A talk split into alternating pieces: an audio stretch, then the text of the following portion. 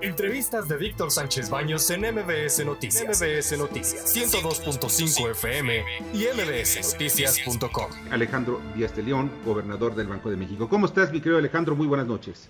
¿Qué tal, Víctor? Muy buenas noches. Un gusto estar contigo y con tu audiencia. Qué valeres, gracias. Oye, hoy aumentaron la aumentó la Junta de Gobierno del, del Banco de México la tasa de interés. Esto, eh, ¿qué interpretación podemos dar al, al hecho en sí del incremento de las tasas de interés?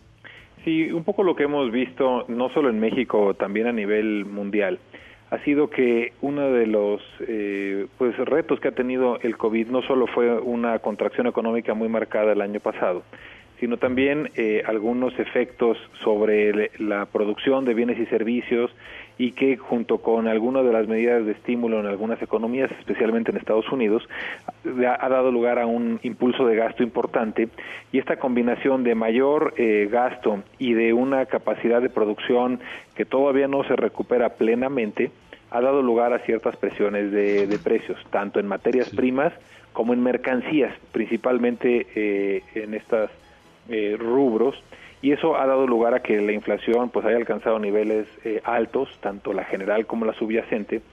Y si bien estos choques son eh, pues muy particulares y, y no se, se, espera que sean transitorios, la acción de política monetaria que, que hoy eh, se tomó y que se suma al aumento de la ocasión anterior, lo que buscan es reforzar la política, la postura monetaria, incrementar las tasas de interés para contribuir a que eh, la, determinación de precios en la economía no eh, siga reflejando estos incrementos en precios y que se pueden causar eh, alrededor de, la meta de, de 3%.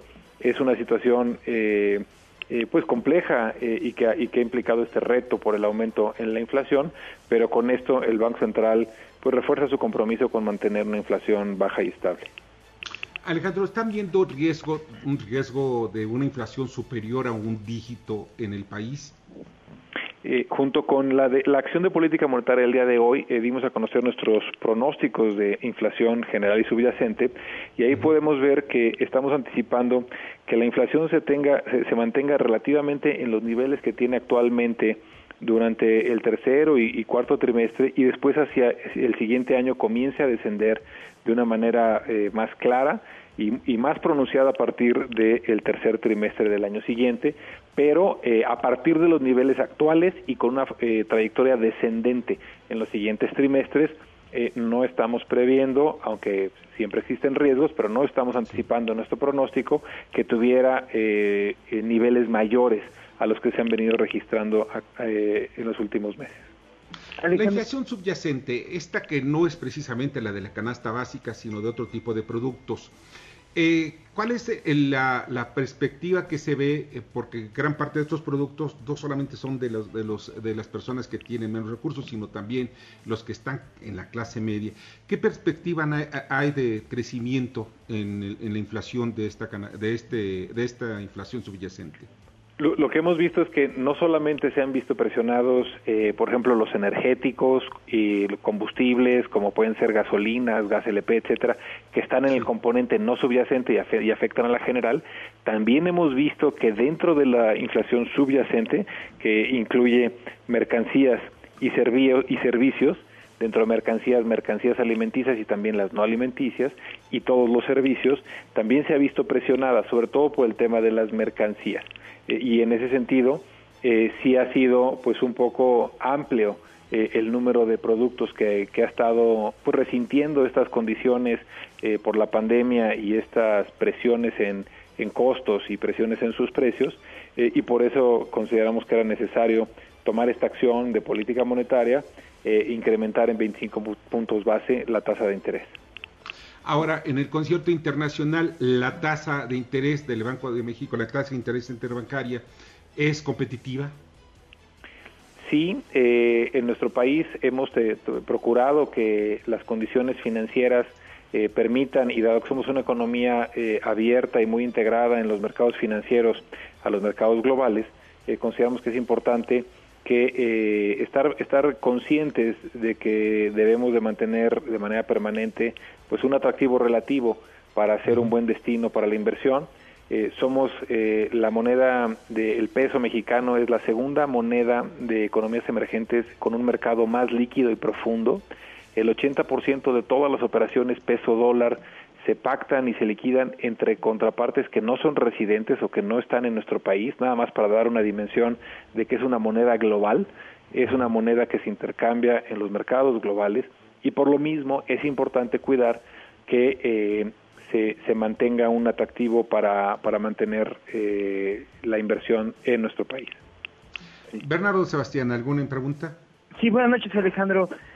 Bueno, mi pregunta sería eh, como que triple. Número uno, ¿esto favorece la inversión en México? Y esto va de, bueno, y sería como parte de segunda pregunta.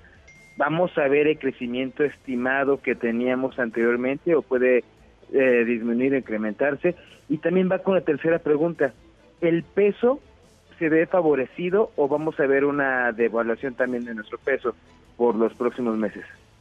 Bueno, eh, empezando con la de la inversión, eh, pues destacaría que hemos tenido eh, un comportamiento, pues, y que está ligada con la tercera, con la del peso, un comportamiento relativamente estable de la cotización de la moneda nacional.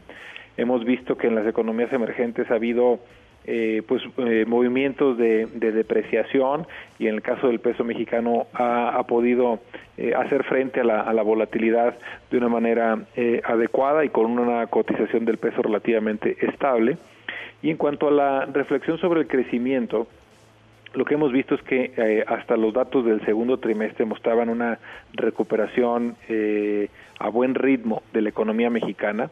Tenemos ahora, y se mencionó en el comunicado, eh, la perspectiva de que se mantenga ese ritmo de recuperación durante, la segundo, durante el segundo semestre del año, pero tenemos, eh, eso implicaría un, crecimiento eh, importante, recordando que en el último pronóstico que se dio a conocer en el informe trimestral pasado, esperamos un crecimiento del 6% para este, este año, de 3% para el siguiente, y lo estaremos revisando y en su caso modificando eh, hacia finales de este mes, cuando publiquemos el nuevo informe trimestral.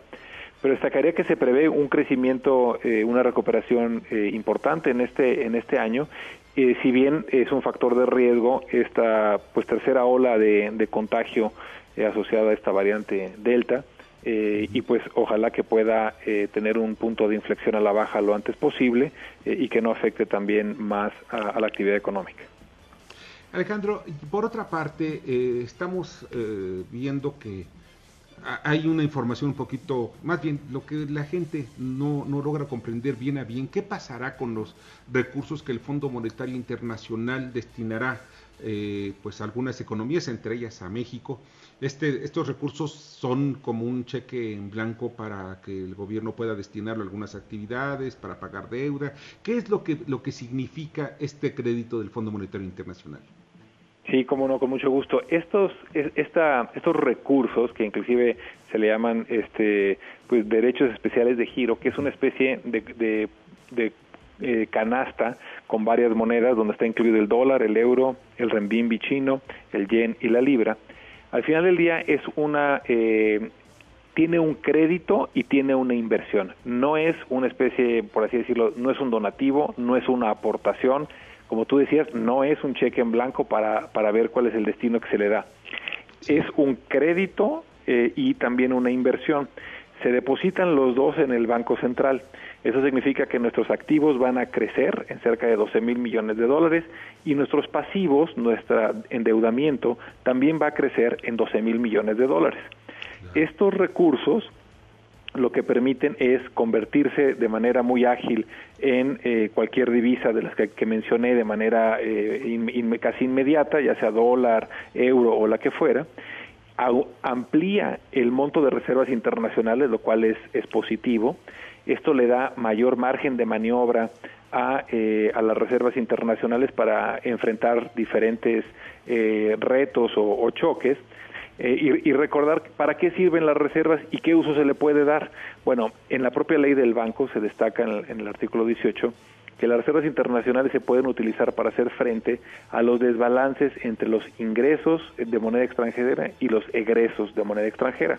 Y cotidianamente el Banco Central lleva a cabo operaciones cambiarias ya sea para comprar dólares eh, al gobierno federal cuando colocan algún título de deuda, o para vender dólares cuando tienen que eh, servir la deuda o amortizar la deuda, eh, o también para hacer operaciones en los mercados de cambios cuando la comisión eh, de cambios, que es la autoridad para determinar esas operaciones, determina que es conveniente intervenir en el mercado cambiario.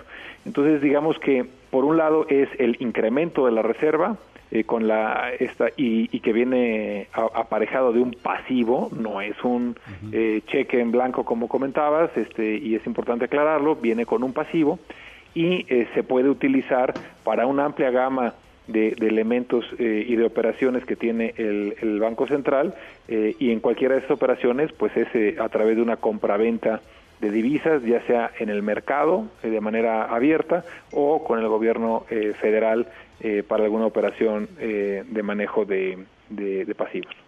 Claro, es, que quede claro que se tiene que pagar ese dinero, o sea, no nada más es de que venga para acá y, ya se va, a, se va a pagar y se paga también un interés por ello, ¿no? Es correcto, tiene este, los dos, tiene la parte pasiva, es un crédito que tiene una tasa de interés eh, y la inversión también tiene un rendimiento. Oye, pues, Alejandro, rápidamente, ¿en México hay suficientes dólares en papel o para responder a este tipo de flujo de dinero en caso de que se pudiera invertir de alguna manera a la sociedad, de alguna manera al gasto público? la, la, suficiencia de las reservas internacionales es eh, eh, el nivel que tiene es holgado, es suficiente. Eh, si bien eh, siempre también es bienvenido un, un, incremento como el que en esta ocasión el Fondo Monetario decidió eh, para todos los miembros, que es por un monto agregado de 650 mil millones de dólares, el, el Banco de México participa y recibe el 1.87% de sus recursos y de ahí son estos 12 mil millones de dólares aproximadamente que estaremos recibiendo en los próximos días. Pues sensacional. Fíjate que es un alivio, de alguna manera da un respiro tener recursos para que cuando sea necesario comprar ya sea medicinas, comprar insumos en el extranjero, también para nuestro sector productivo, pues haya, haya recursos precisamente entre nuestras reservas. Mi querido Alejandro, de verdad te agradezco muchísimo que nos hayas acompañado esta noche y pues tú ya terminas tu, tu gestión el primero de diciembre, ¿verdad? O el primero de enero. El 31 de diciembre es mi último es mi último día acá, este y son los plazos eh, designados y el, y el mandato que tiene un, plazo establecido. Eh, entré al banco en, en 91, en julio del 91, así que 30 años, un poco más de 30 años después de, haber ingresado eh, y, de, y de estar participando en esta institución con mucho entusiasmo. No, sí, además se nota de que pues es mucho tu entusiasmo, tu conocimiento y pues ya llegas precisamente al máximo, al máximo nivel en el Banco de México. Pues espero que, que pues nos falta todavía algunos meses, así que vamos a tener que platicar muchísimo más sobre lo que venga económicamente en las finanzas públicas del país. Alejandro, muchísimas gracias que nos acompañaste. Un gusto saludarlos, muy buenas noches, hasta luego. Escucha a Víctor Sánchez Baños en MBS Noticias, MBS Noticias 102.5 FM y MBSNoticias.com. Lunes a viernes, 9 de la noche, tiempo del centro de México.